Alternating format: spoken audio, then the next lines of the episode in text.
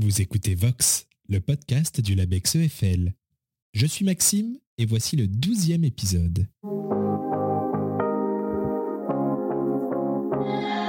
Bonjour à toutes et à tous et bienvenue dans le monde passionnant du langage et de la parole. Bienvenue dans Vox, le podcast qui vous parle de linguistique.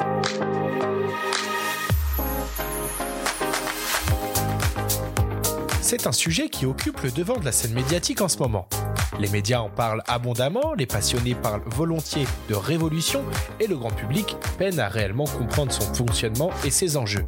Je veux parler du traitement automatique du langage, une discipline centrale de la linguistique qui entremêle informatique, mathématiques et sémantique. Un sujet dense, exigeant, mais qui se révèle passionnant lorsqu'on se penche sur ses contours découvrons ensemble le fonctionnement et les apports scientifiques du TAL à travers la voix d'un de ses plus éminents spécialistes français. Le traitement automatique du langage, c'est le programme de Vox, épisode 12.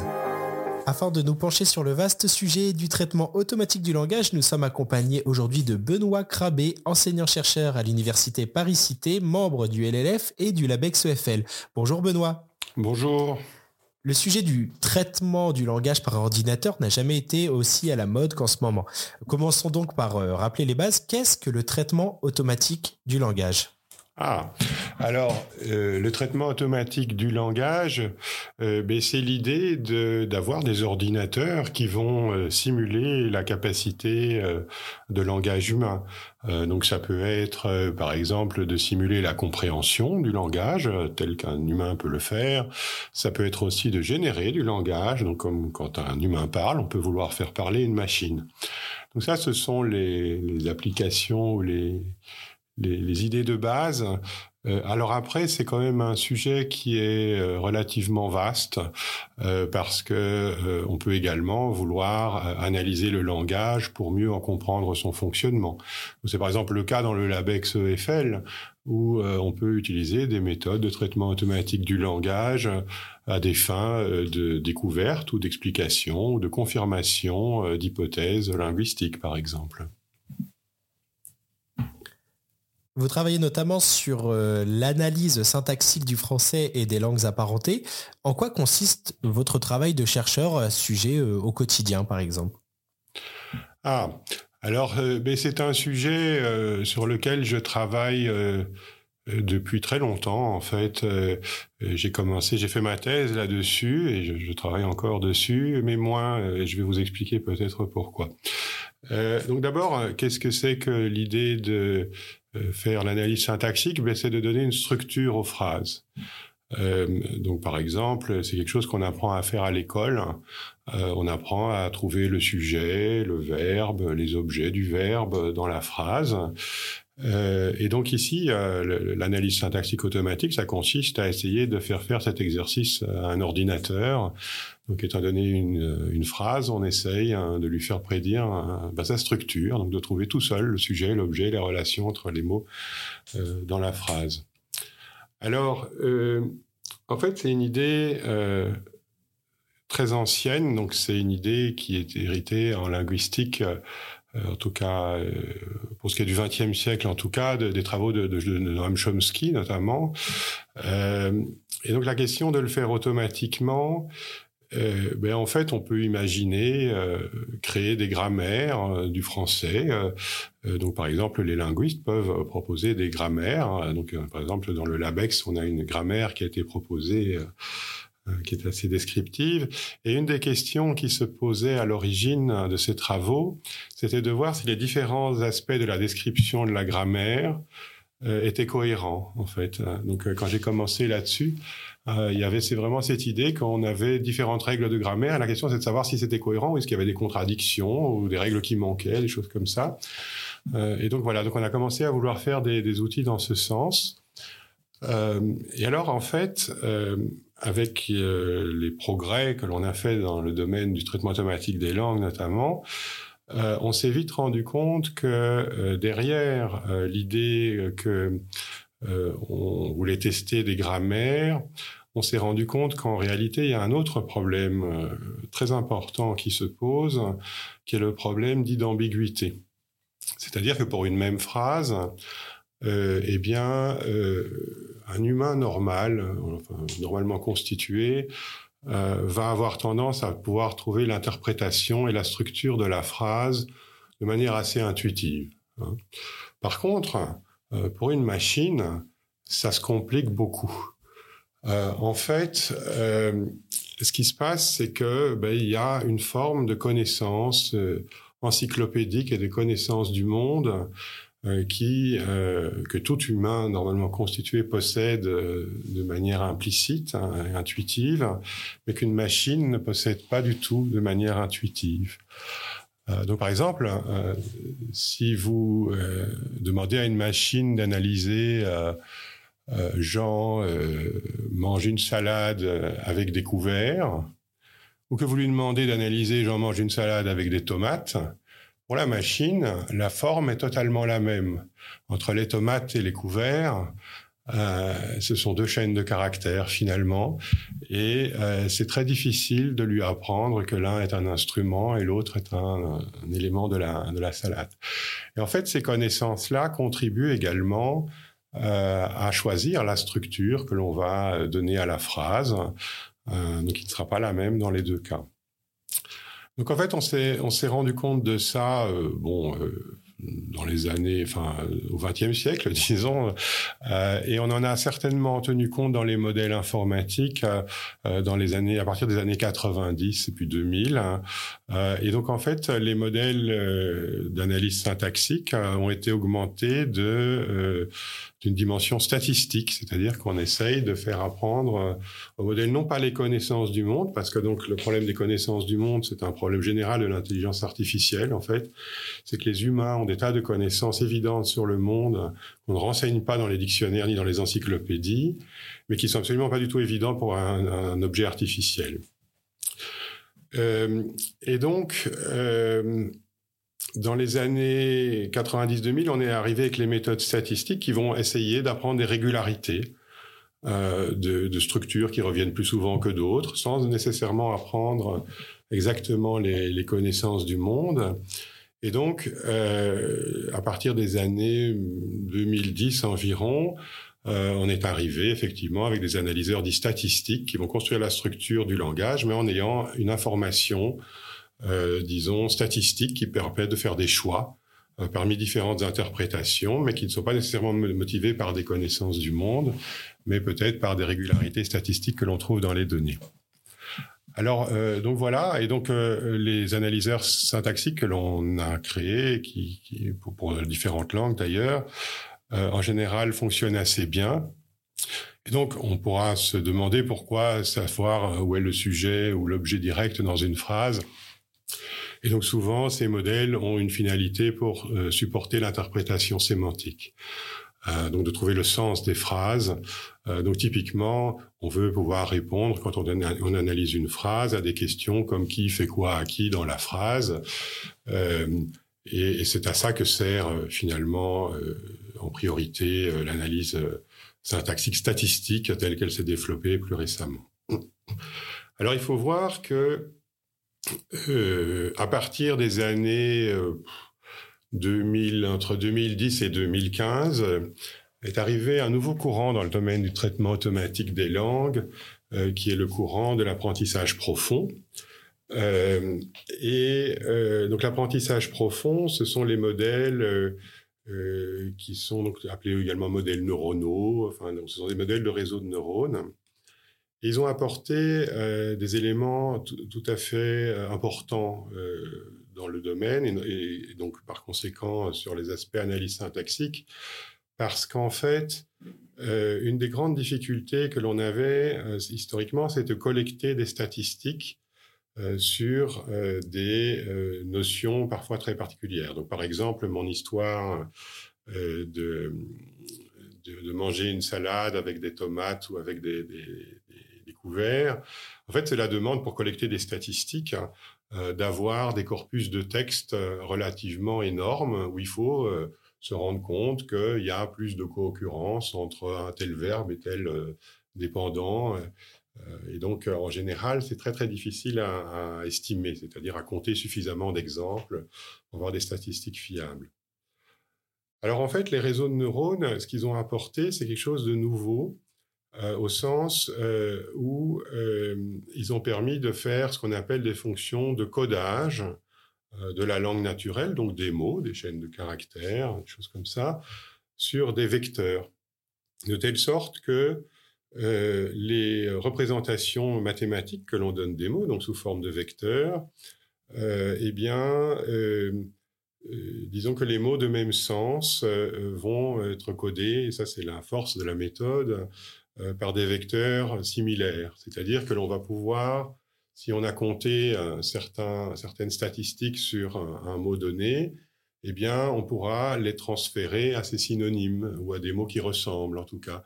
C'est l'idée. Après, la théorie et la pratique, évidemment, mais donc voilà. et donc, les réseaux de neurones ont apporté ça et ont apporté de manière plus générale une manière euh, de coder les statistiques en partageant euh, les informations entre des exemples similaires de manière bien meilleure que ce que l'on avait avant. Euh, voilà. Alors, quelles sont les conséquences qu'il y a eu sur le, la syntaxe?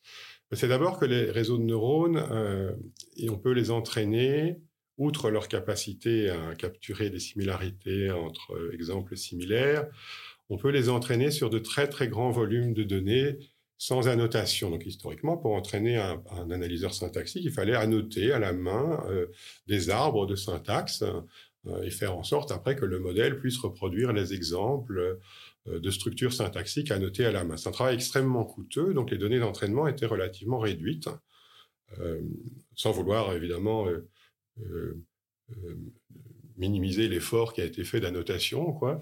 Euh, mais donc les réseaux de neurones peuvent s'entraîner sur des volumes de données absolument énormes. Donc il n'y a pas besoin de supervision ou d'annotation préalable pour apprendre la fonction d'encodage, c'est-à-dire la, fonction qui va traduire les mots, les chaînes de caractères ou même les phrases par des vecteurs. Donc ça c'est quand même un énorme changement. C'est quelque chose qui était considéré comme relativement impossible ou très très difficile euh, encore dans les années 2000 euh, d'arriver à ce genre de résultats. Euh, et donc, en fait, ce qu'ils ont produit, ce sont ces représentations et ces vecteurs donc, qui permettent, un réseau de neurones actuel en, langage permet de coder des mots, des phrases, etc. sur des, sur des vecteurs. Et donc, on peut utiliser ces vecteurs comme entrée des analyseurs syntaxiques, c'est-à-dire qu'on va représenter non, les mots non plus par les chaînes de caractères, mais par des vecteurs qui, qui encodent toutes ces similarités, etc.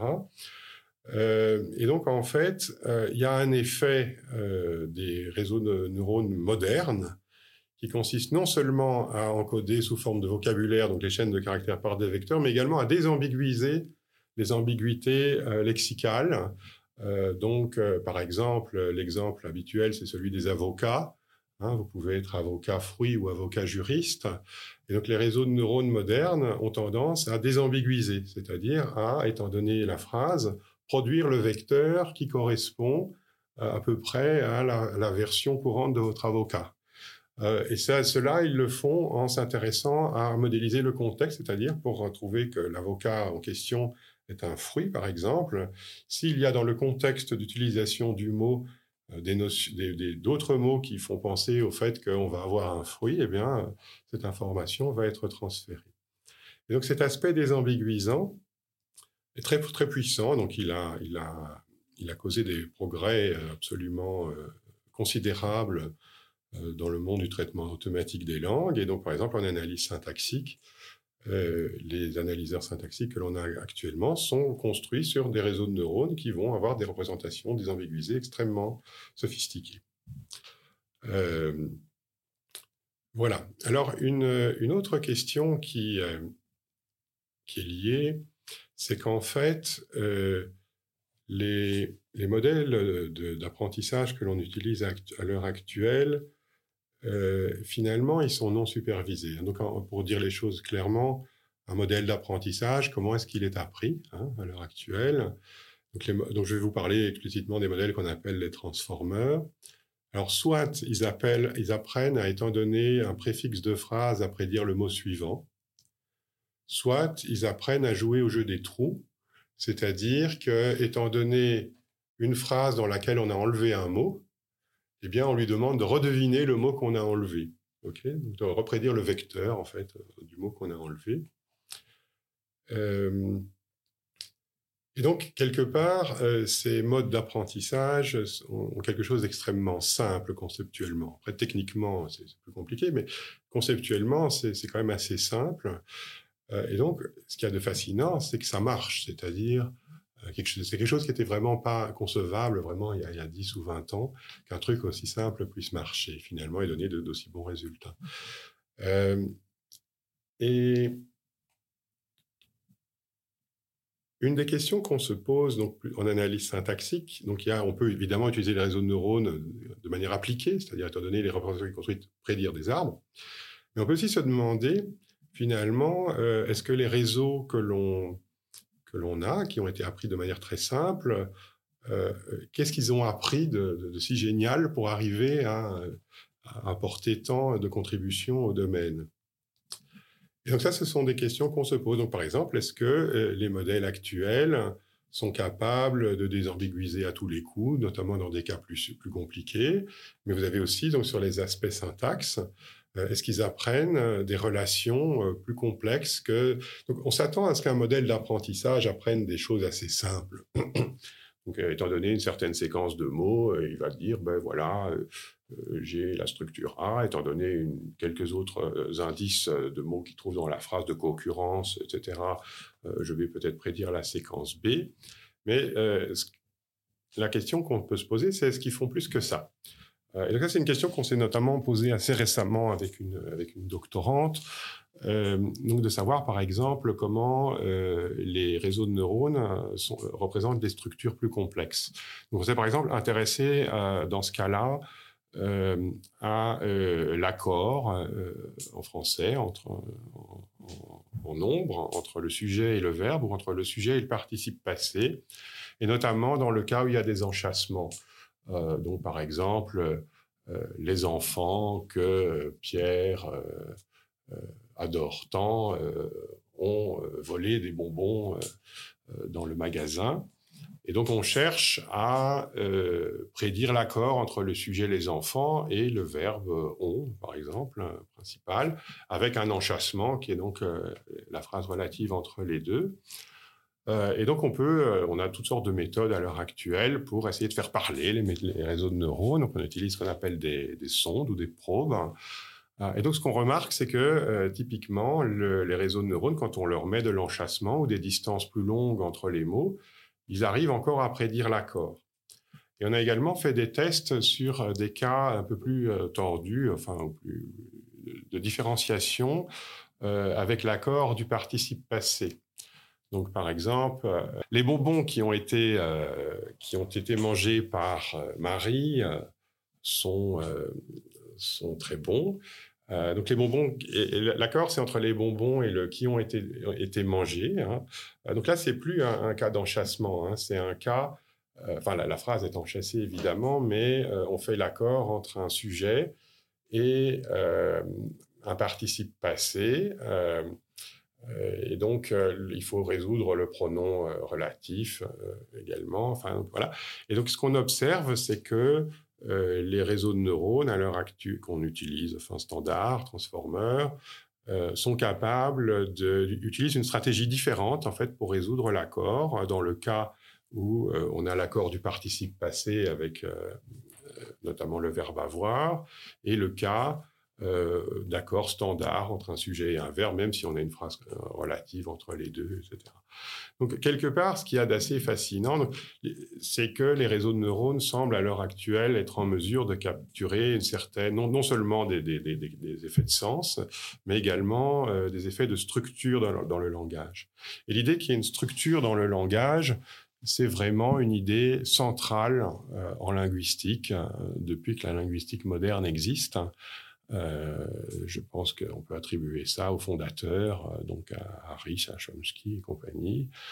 Euh, voilà. Et donc, quelque part, on a des modèles qui n'étaient pas vraiment les modèles actuels. Réseau de neurones n'était pas vraiment prévu pour encoder la structure des phrases. Et quelque part, on est en train de se rendre compte qu'il semble le faire un peu quand même. Jusqu'à quel point On ne sait pas. Et donc, ça fait partie des questions actuelles. Hein. C'est vraiment quel type de connaissances capturent ces réseaux.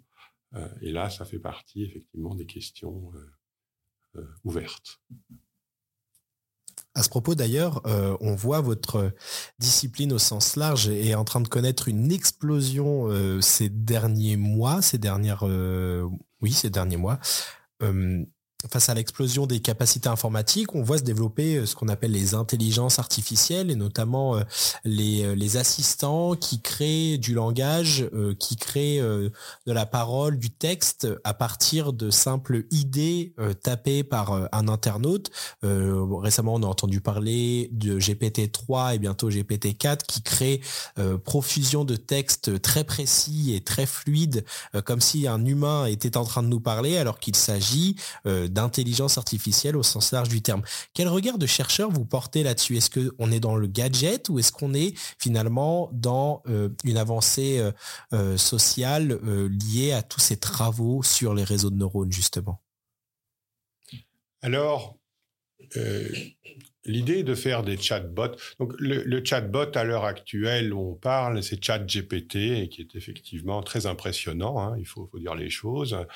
Euh, donc on lui pose une question, euh, il, répond avec un texte relativement parfois long et structuré. Euh, donc c'est quelque chose qui était relativement inimaginable, je pense, il y a encore dix ans, mais totalement inimaginable en fait. Après, est-ce que euh, c'est un gadget ou pas euh, Alors en fait, euh, juste pour dire, c'est que l'histoire du chatbot et du, du robot intelligent, c'est une vieille histoire du traitement automatique des langues. et donc ça a commencé de nouveau dans les années 50-60 avec des chatbots comme Elisa, qui était le chatbot qui faisait le, le psychanalyste. Hein, pour des humains un peu crédules, il faut dire. Euh, l'idée, c'est qu'on pouvait un peu parler à Elisa et qu'il était capable de répondre, euh, y compris en incluant des éléments du contexte lointain dans le dans le dialogue. Euh, mais c'était finalement des techniques extrêmement enfantines, enfin à l'heure actuelle, hein, à l'époque non.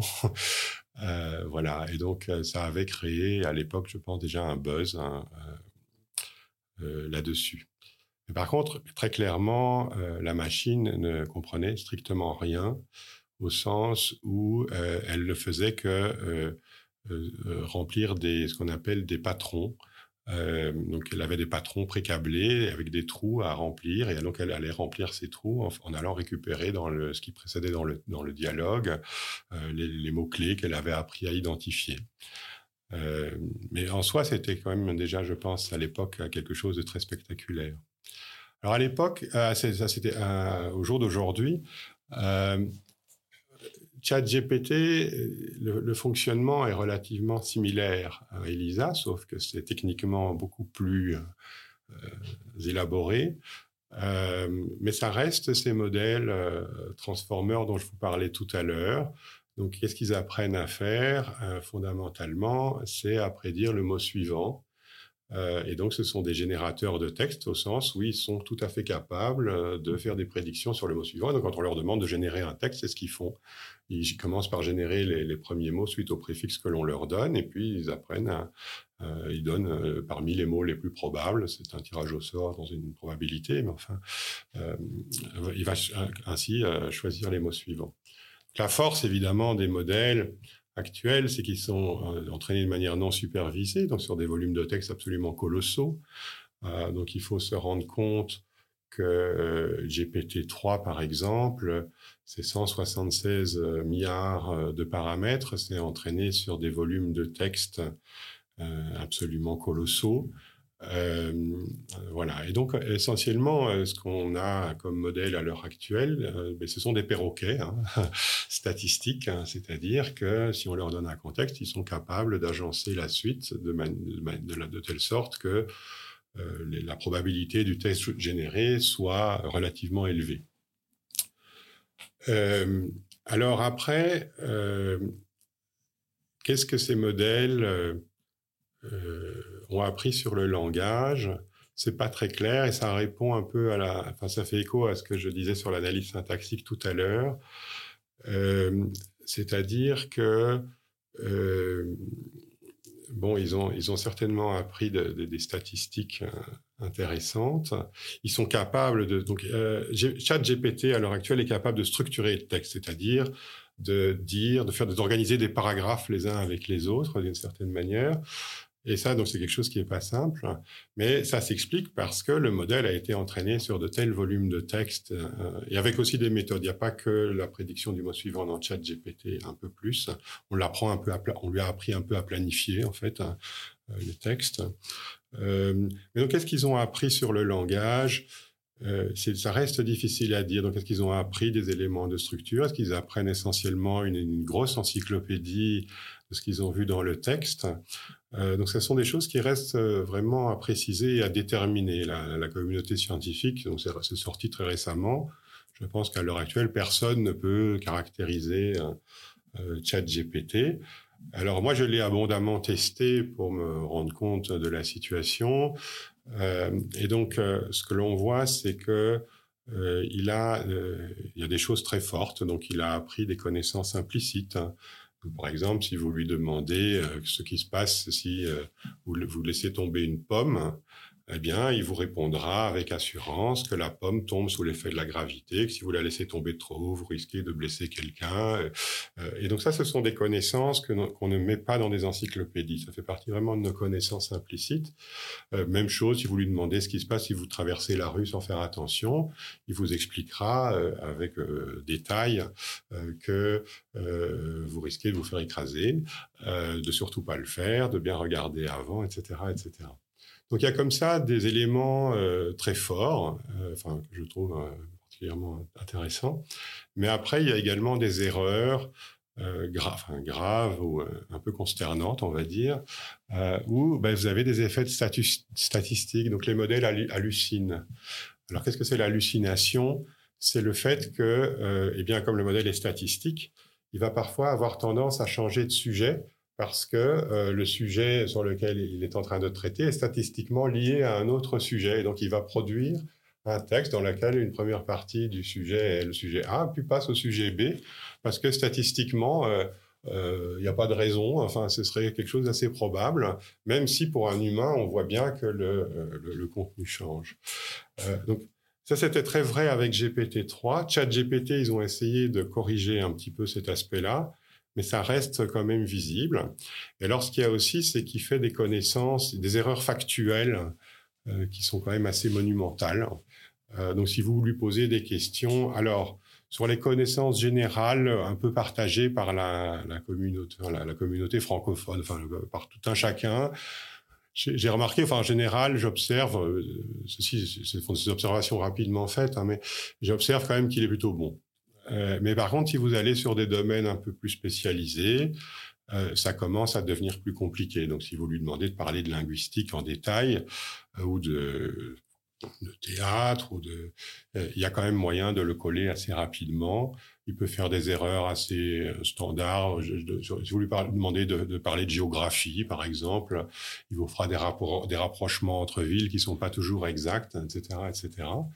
Euh, mais enfin, euh, on peut penser qu'en tout cas, pour ce qui est de la représentation qui construit des phrases, et en général, elle est très très bonne. Et là où il se trompe, c'est sur des structurations plus complexes de textes, euh, plus longs, etc. Alors, je voudrais faire juste un dernier commentaire en lien avec le LabEx EFL et la linguistique il y a quand même quelque chose qui est donc très spectaculaire. C'est un succès euh, industriel et qui a un impact sociétal qui me paraît indéniable. Enfin, c'est c'est quand même des, des, robots comme on n'en avait jamais vu. Mais une des questions qui se pose vraiment, je pense, pour euh, les, les, scientifiques et les linguistes en particulier, c'est qu'est-ce que ces modèles nous disent du langage? Qu'est-ce qu'on apprend sur le langage à partir de ça? Et pour le moment, euh, la réponse est vraiment pas claire du tout. En fait, ça nous apprend qu'on peut faire des robots euh, impressionnants et qui impressionnent la galerie sur le langage. Mais pour les linguistes et pour les gens qui essayent de comprendre ce que c'est que le langage humain, je ne sais pas ce que ça nous dit en réalité. En lien avec ça, et, pour revenir à, vos travaux, euh, je serais curieux d'avoir votre philosophie justement. Est-ce que ce sur quoi vous travaillez a vocation à avoir des applications dans la vie concrète, je dirais dans la société euh, civile de manière très large, ou est-ce que vous concevez votre travail différemment? Alors oui, je pense que la plupart, enfin un nombre important de chercheurs en traitement automatique des langues ont vocation à avoir une contribution sociétale. Alors cette contribution peut prendre différents aspects. Euh, donc vous avez euh, par exemple le transfert euh, du travail de recherche plus fondamental dans les entreprises. Donc ça, il y a beaucoup de thèses, notamment en partenariat industriel, hein, dans le domaine du traitement automatique des langues. il y a également dans beaucoup de projets la vocation à effectivement apporter quelque chose à la société, donc y compris par exemple au niveau euh, du service public, donc par exemple d'aider à analyser des documents, à analyser, euh, par exemple, il y a des projets à l'heure actuelle hein, sur euh, le traitement des, des de résumés d'articles euh, scientifique euh, ou l'identification de mots-clés hein, pour aider à l'indexation d'articles scientifiques. Vous avez aussi les détections de plagiat et justement de textes générés artificiellement. Donc ça, ce sont des choses euh, qui se font. Donc il y a, tout évidemment une ambition de rendre service à la société. Euh, ça, c'est une, dimension du travail. Mais je pense qu'il y a aussi euh, dans la communauté euh, du traitement automatique des langues euh, tout un pan de recherche qui est, pour tout dire, c'est même celui qui m'intéresse le plus au final, de travaux qui vont chercher à construire des modèles du langage pour essayer d'apporter un éclairage nouveau sur ce qu'est le langage humain. Euh, donc les deux ne sont pas. le TAL euh, partage des méthodes entre les deux, ces deux, objectifs-là. Vous avez l'objectif sociétal et appliqué, et un objectif plus euh, plus théorique, disons. Donc, il se trouve que les méthodes utilisées sont, parfois très similaires, voire identiques. Hein. mais les objectifs des travaux peuvent vraiment différer. En guise de conclusion, euh, justement, euh, sur quoi vous travaillez en ce moment? Donc, on a vu, euh, vous avez parlé tout à l'heure d'une expérience que vous étiez en train de mener avec l'une de vos doctorantes. sur quoi vous travaillez en ce moment concrètement? Et puis, sur quoi vous aimeriez travailler aussi éventuellement dans un futur proche? Oui. Alors à l'heure actuelle, à l'heure actuelle, ben, je travaille sur justement des sujets qui ont à la fois ce côté applicatif et rendu de service à la société des, sujets un peu plus théoriques. Alors, donc, pour vous donner des exemples concrets, euh, donc moi, je m'intéresse beaucoup à la structure dans le langage. Euh, et donc, euh, un des, une des questions amusantes à traiter, c'est de voir, par exemple, si on peut traduire du langage naturel ou des questions en langage naturel vers des objets structurés en informatique. Et donc, le cas évident, c'est celui de la traduction de questions euh, en langage naturel de programmation. Donc, euh, de demander à une machine de vous aider à programmer euh, quelque chose en réponse à une question que vous formulez en langage naturel. Donc, par exemple, vous demandez à la machine comment est-ce que vous faites pour faire en Python une fonction qui va, disons, créer, je sais pas, une une fenêtre sur un site web, par exemple. Euh, et donc là, la question, euh, c'est vraiment de pouvoir se construire une euh, représentation du langage naturel qu'on va pouvoir traduire sous forme d'un programme informatique. Et donc là, c'est toute la question de la structure. Pour, pour faire ça, il faut pouvoir être capable de structurer le langage naturel et de produire également un objet très structuré qui est un programme informatique correct. Donc voilà un exemple emblématique. Donc c'est un, c'est un sujet un sujet assez amusant. Alors d'autres euh, questions que je traite, c'est par exemple les limitations des modèles de langue actuels. Donc euh, on a vu que c'est très spectaculaire, etc. Donc on essaye effectivement de caractériser ces modèles, savoir ce qu'ils peuvent faire et ne pas faire. Euh, et une des questions qui m'intéresse beaucoup aussi pour le moment, c'est la modélisation de textes longs. Euh, et de, par exemple, euh, voir comment le modèle euh, se représente un texte long, essayer de, comprendre comment, enfin, ce qu'il y a dans le modèle qui lui permet de, traiter des textes longs.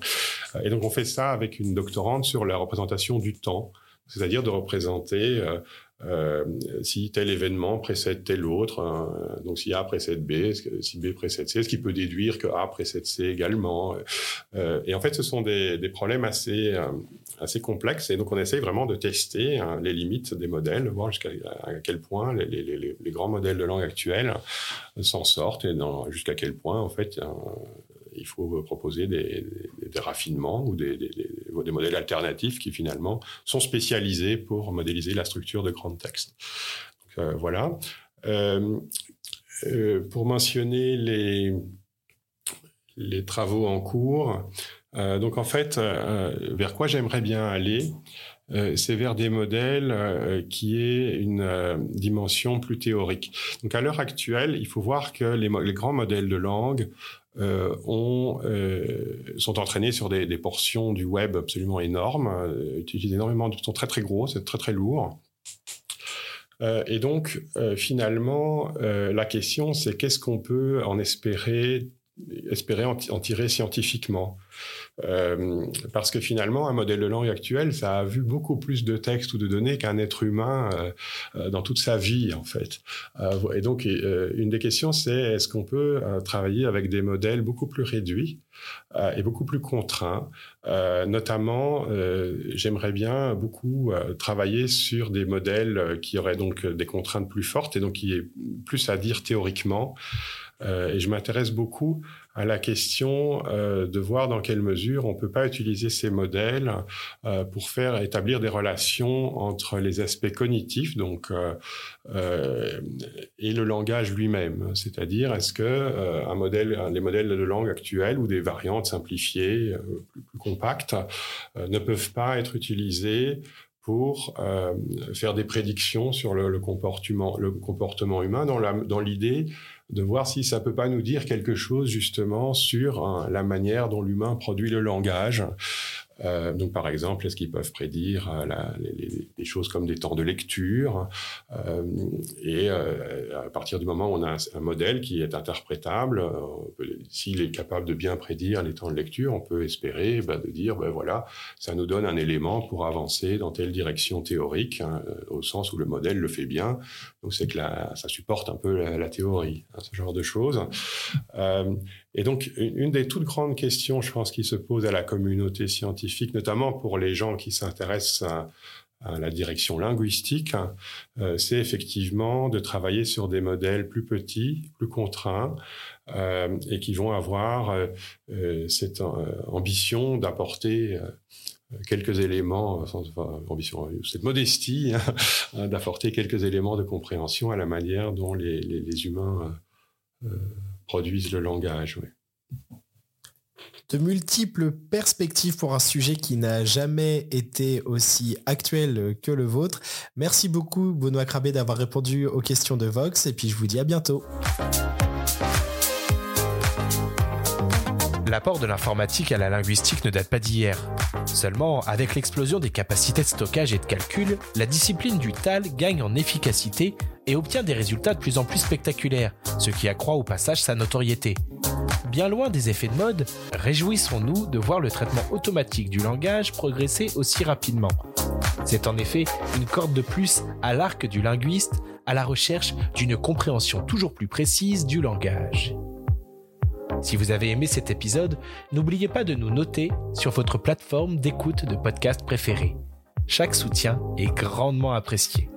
Merci et à bientôt.